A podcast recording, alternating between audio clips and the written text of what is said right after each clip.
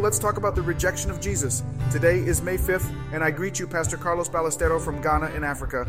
As every day I pray to the Lord to put in us a pure heart and his presence never, never go away from us. In John chapter 15, verse 5, Jesus said, Because apart from me, you can do nothing. Today, I want to recommend you to read and meditate in Genesis chapters 11, 12, and 13.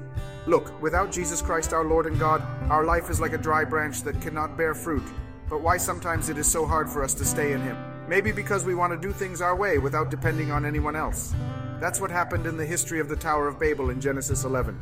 The men wanted to build a tower that reached heaven to become famous, if not depend on God, but the result was confusion and chaos. When man proposes to do something for himself without seeking God's will, the result will always be a failure. But then we see in Genesis 12 that God calls Abraham and tells him to leave his land and his kinship to go to the land that God would show him. Abraham obeys him, and for that obedience, God blesses him abundantly. Abraham did not seek his own benefit, but trusted in the will of God, and that's why he received all the blessings that God had prepared for him. And what does it mean to remain in God?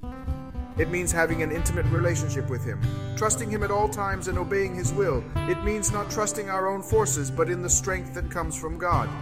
In John 15, verse 7, Jesus tells us that if we remain in Him and His words remain in us, we can ask for what we want, and it will be granted to us.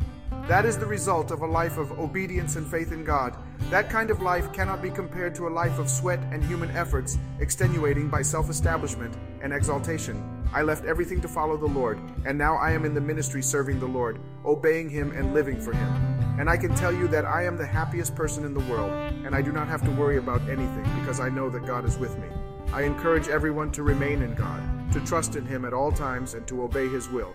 If we do it, we will receive all the blessings that God has prepared for us. Trust the Lord with all your heart and not in your own intelligence.